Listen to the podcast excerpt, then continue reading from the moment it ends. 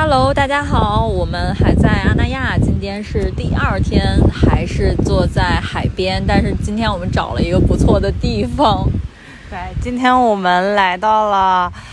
海边的秋千上，哎，人手一个秋千，终于不用，终于不用跟孩子们抢了，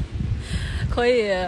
明目张胆的一直在这上面玩不起来。对，然后这个远处啊，就是刚刚米娜在跟我讲说，你看那两个人像不像在埋尸？我说什么？其实是两个人在堆沙堡，然后就是酷爱看恐怖电影的米娜讲，自行代入了。不是，主要是我们面前就是大海，然后呢也没有什么光亮，呃，这个在这个星光下。然后两个人在堆着沙堡，主要是他们沙堡堆的有点太大了，所以我就是第一念头出来，这该不会是埋了个人吧？但看到他们玩的还挺开心的。好啦，那言归正传，跟大家聊一下我们今天的这个感受。回答了昨天的问题，第一个问题是，呃，出去转了转，看看白天的海是什么样子，看看白天的阿那亚是什么样子。来，一二。看到白天的海了吗？看到了白天的海。就是，其实我认真讲，我比我想象中好看很多。就是我以为会颜色非常深，然后就像现在一样深不见底。但其实我是觉得今天白天阳光还不错。然后我跟这个也是上海来的一个朋友，大家一起坐在海边的一个咖啡馆里面，然后我们买了杯咖啡，然后再坐在那里看着海。我不知道是不是我墨镜的这个滤镜的问题啊？其实 我其实看起来这个海整体上来。说还是有，呃，是蓝色的，而且其实不是很深，但中间可以远远看一小撮黄色。然后那个上海的朋友就跟我说，嗯，这个是有一点可能污染的，还是什么？但是其实整体上看还是非常，嗯，叫什么，深沉的。我们用一个非常好的词，非常好的词，对，嗯，可能。嗯，整体上我觉得它的那种透明度是没有南方的海的那种透明度的，就很难说我直接从这儿就看到海底的这个情况。嗯，一般在我在三亚呀这些地方，呃，是在海，就是你站在那个沙滩。和海浪交接的这个地方，你就能看到远处海底大概是一个什么情况。对，但是这边是很难让你看到的，哎，就带了些许的神秘。嗯，然后白天看整个阿那亚的这些建筑风格，就咱俩还在聊嘛，就挺喜欢的。它有点那种欧式建筑吧。对。嗯，每个房间都有一个小窗，面朝大海。哎，叫什么？面朝大海，春暖花开。对，今天还有一个就是很有趣的点，就是因为跟上海的过来的朋友一起。然后他就说，他朋友讲说，上海这里看起来到处都像上海，说哦，这里面包店像上海，那里像上海。但其实我是觉得整体的一些餐食上，其实做的还真的还不错，就是咖啡也好，餐食也好，其实我我是觉得味道都是很正宗的，对，是有上海的味道了，所以很熟悉，是不是？对，非常熟悉。对，但是其实我我个人觉得建筑风格上还是有一些欧洲建筑，其实因为上海也是一些海派建筑嘛，就是。那个欧洲的设计呃设计师过来建筑的，所以其实这些有一种更加小镇、海边小镇的感觉。嗯，确实是，而且整体是以白色为主，都是浅色调的。嗯嗯，然后主要是我还是想说，今天晚上的月亮太美了，而且它月亮旁边还有一颗爱心痣的感觉，就是它旁边有一颗那个星星离得很近。我怎么在？我在我我感觉在北京我没看到过这样的月亮，对，就是月亮旁边还能点缀着一颗星星，就离它很近，确实是很少见。因为今天晚上叫什么金星追月啊，那一颗星星是金星，确实不是我们日常可以见到的那个样子。哎，还真是。对，行，那就第三个问题，聊聊我们今天看的这个电影吧。啊，嗯，绿光，绿光，绿光，嗯。但是跟我想象当中的那个完全不一样。首先，它是以一个日记的形式，呃，在讲述这个电影。然后呢，呃，听到这个名字的时候，我脑海里边就一直在闪现那个《加勒比海盗》的一个场景，就是他们有一次去呃另外一个世界，等于是营救那个 Zack Sparrow，然后救的呃就。就跟他汇合了之后呢，他们就无法回到他们原有的世界。然后最终的做法就是在太阳落山的那一瞬间，他们把船摇翻过来，一束绿光，然后砰的一声，他们就等于本身他们把船摇翻是沉入海底，但是一下子那个船就又回升到了一个海平面，就回到了他们原来的世界。但是真正看这个绿光的时候，是完全没有。半毛钱关系，呃 不不过先要补充一句，就今天我们看这个绿光的这个场地，真的是还蛮特别的。是的，对。我原来以为这个酒神剧场是一个封闭的剧场，呃，就是跟我们呃在电影院对电影院的那种感觉差不多。结果去了之后，它是一个半圆的罗，就是罗马建筑的那种开放的剧场。嗯，然后大家都坐在那个石阶上，呃，然后也是搭着幕布，然后远处还是能够依稀听到海浪的声音的。而且这部电影里边也有很多海的镜头，对海的场景，对，包括主人公最后的一幕也是在海边上，对，在那个海边上就。望着那个大海，最后太阳落山的那一瞬间，看能不能看到那个绿光。嗯，对，这因为我我之前是有看到过这个剧场的一个简介，昨天我也是依稀有印象，它是一个罗马式的剧场，所以其实它今天我们在里面说话，你应该有发现，就是它其实回音更好，因为它这个原先其实大家是在这里是演那个戏剧的，在呃古罗马，然后大家演戏剧的时候，它是一个天然的一个回声的场所，所以我们其实。这个看到的、这个听到的声音，除了就是银幕里面出来的，更加是有那种三 D 立体聚拢的一个感受，所以我觉得这个还蛮蛮特别的一个体验，因为是在里面就是看个话剧啊，或者是歌剧啊，在里面是一种感受，但看电影就是对，主要是有个天然的这个声音加持，因为之之之前我们看到可能是比如说他那个那个电影院里面那个布做了很多学问，但今天这个开放的场合还是有一个蛮不一样的声音。虽然是一个开放的场合，但是它的声音是聚拢的，对，呃，音效是很好的。然后绿光的导演其实是法国新浪潮蛮有名的一个导演，对，他是侯麦，就是他已经离我们远去了，他是一九二零年的生人，然后其实获过蛮多就是。讲的，而且我们这部电影是一部八六年的片子。对，我记得是八六年那个上映的，确实是挺久远的。我们还未出生那个时候。是的。对，看了一个我们。出生前的电影也挺奇妙的感觉，对，而且它是在就是这个绿光获了第四十三届威尼斯国际电影节的金狮奖，哦，嗯，就是所以这部片子在当时的那个年代里面，嗯，还蛮享有盛誉的，对，嗯，但其实我今天看下来，给我的感受里面反而觉得说。这女主不是那么法国人，好像，嗯，就是她的很多啊思维上思维方式，对，感觉跟就是现在的我身边的一些朋友或者是一些状态，就是反而是有点相似。就看到她之后，我反而觉得说，嗯，原来八零年就是那个年代的法国也是这个样子的，可能没有现在的就是这么开放，或者是说现在的这个一个思想的高度，就还蛮有趣的一个状态。嗯。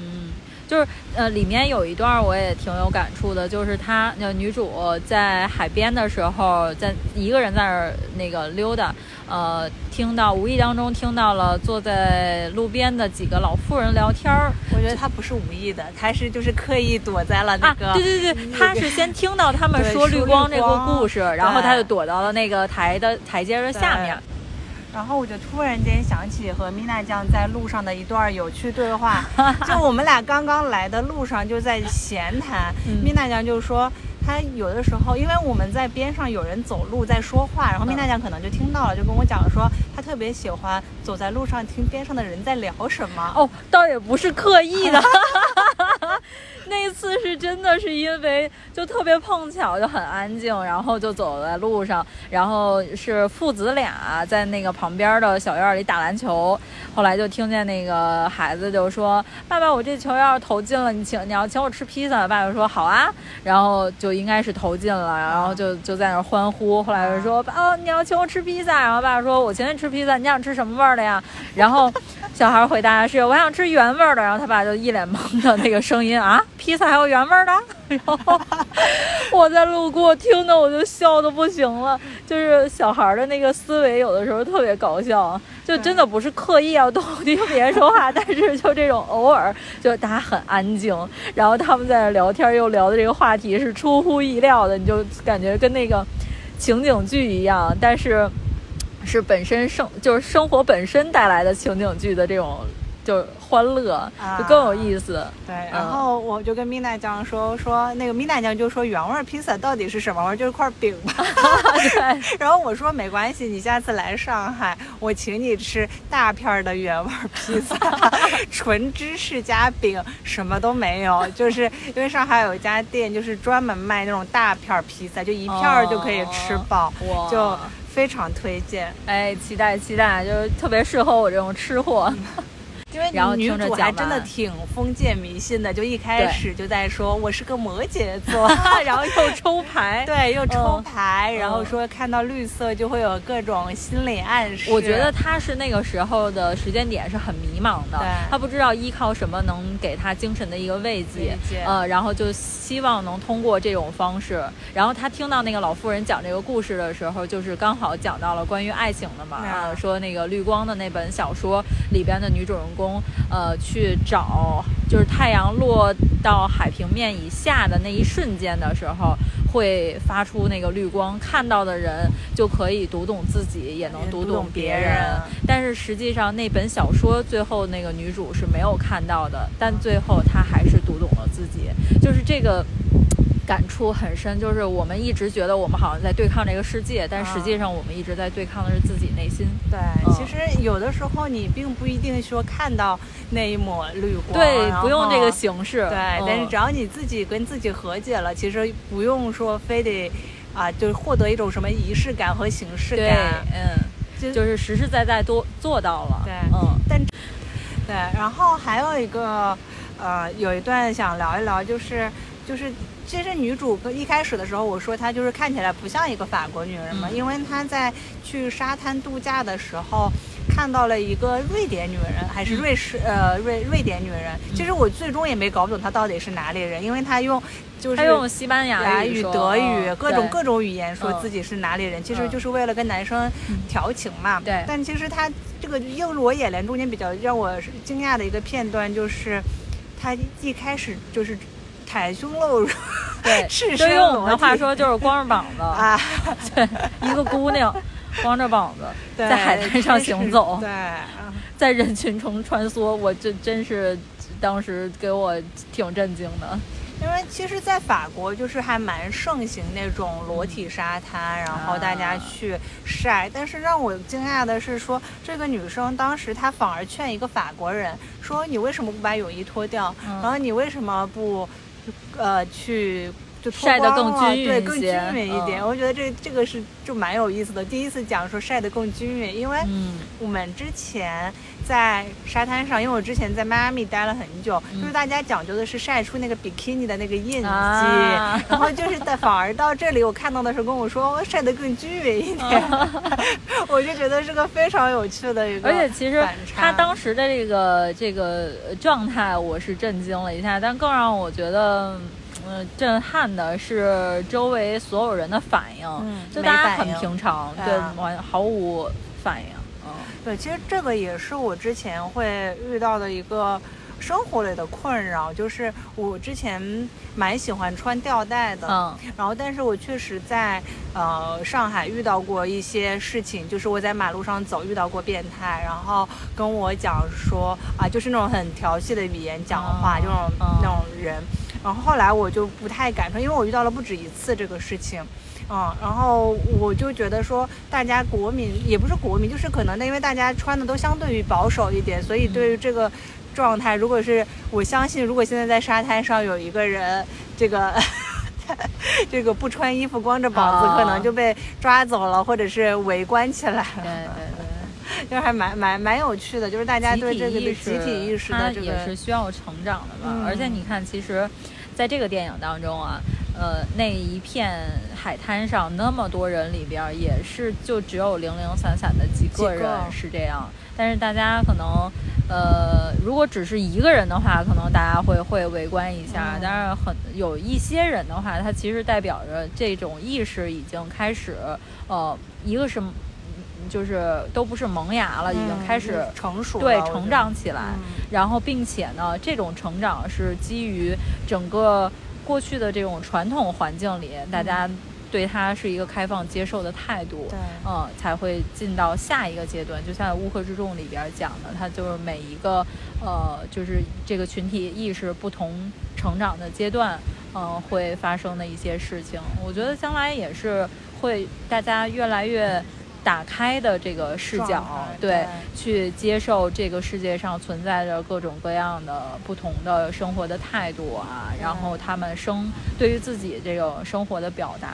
嗯，对，因为每个人的生活和工作状态其实是不一样的。对，对，就是像我，呃，现在就属于一个比较自由职业者的这样的一个状态，嗯。就是数字游民。啊就是我们这一类人呢，其实只要给我们台电脑，就是在哪里办公，其实都并不是非常的介意介意。对对，因为比如说我现在跟我正在合作的这一份工作的老板，其实人也在北京，嗯但其实整个团队的人嗯我都没有见过，哦我们甚至连 视频都没有。然后他们就摆一个很大的一个。单子就对交交给我了，哦对，但是也是熟人介绍，就是朋友之间，就是之前用过，我觉得啊口碑不错，那、啊 介绍给下一个朋友，对，嗯，对，加入了我们电台的这个风格，其实也是因为大家更看重的是你这个灵魂本身，对对你愿意跟大家一起分享你的观点，然后同时也传播很多正能量的这个呃和理念，就是我们愿意合作的方式。其实，呃，绝对领域从最初我们三个人，或者其实最初是红珠一个人、啊辛苦坚持，然后嗯每周的这个日更，然后后来是和老王，后来是我们三个一起，就是真的做的挺不容易的，然后也不想说呃要去多大的发展，就是坚持自好我们想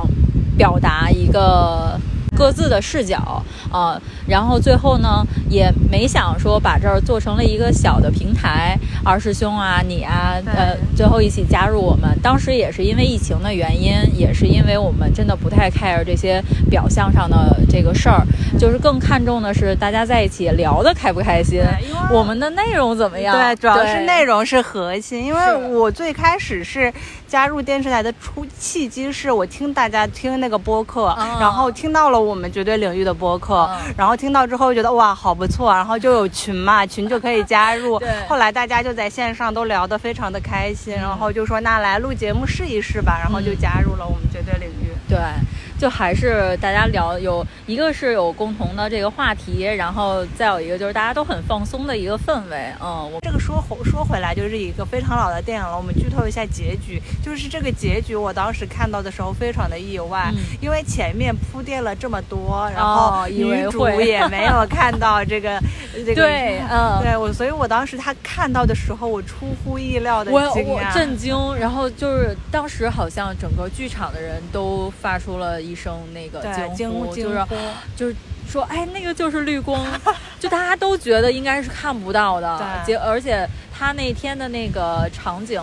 呃，就是天气啊什么的，好像也没有契合到那个老头儿解释那个绿光形成的原因，嗯就是什么折射呀什么这些，就是好像当时感觉应该都是看不到吧，是因为大家都习惯了这种悲情结尾嘛，所以看到的一瞬间觉得，哦原来那个就是，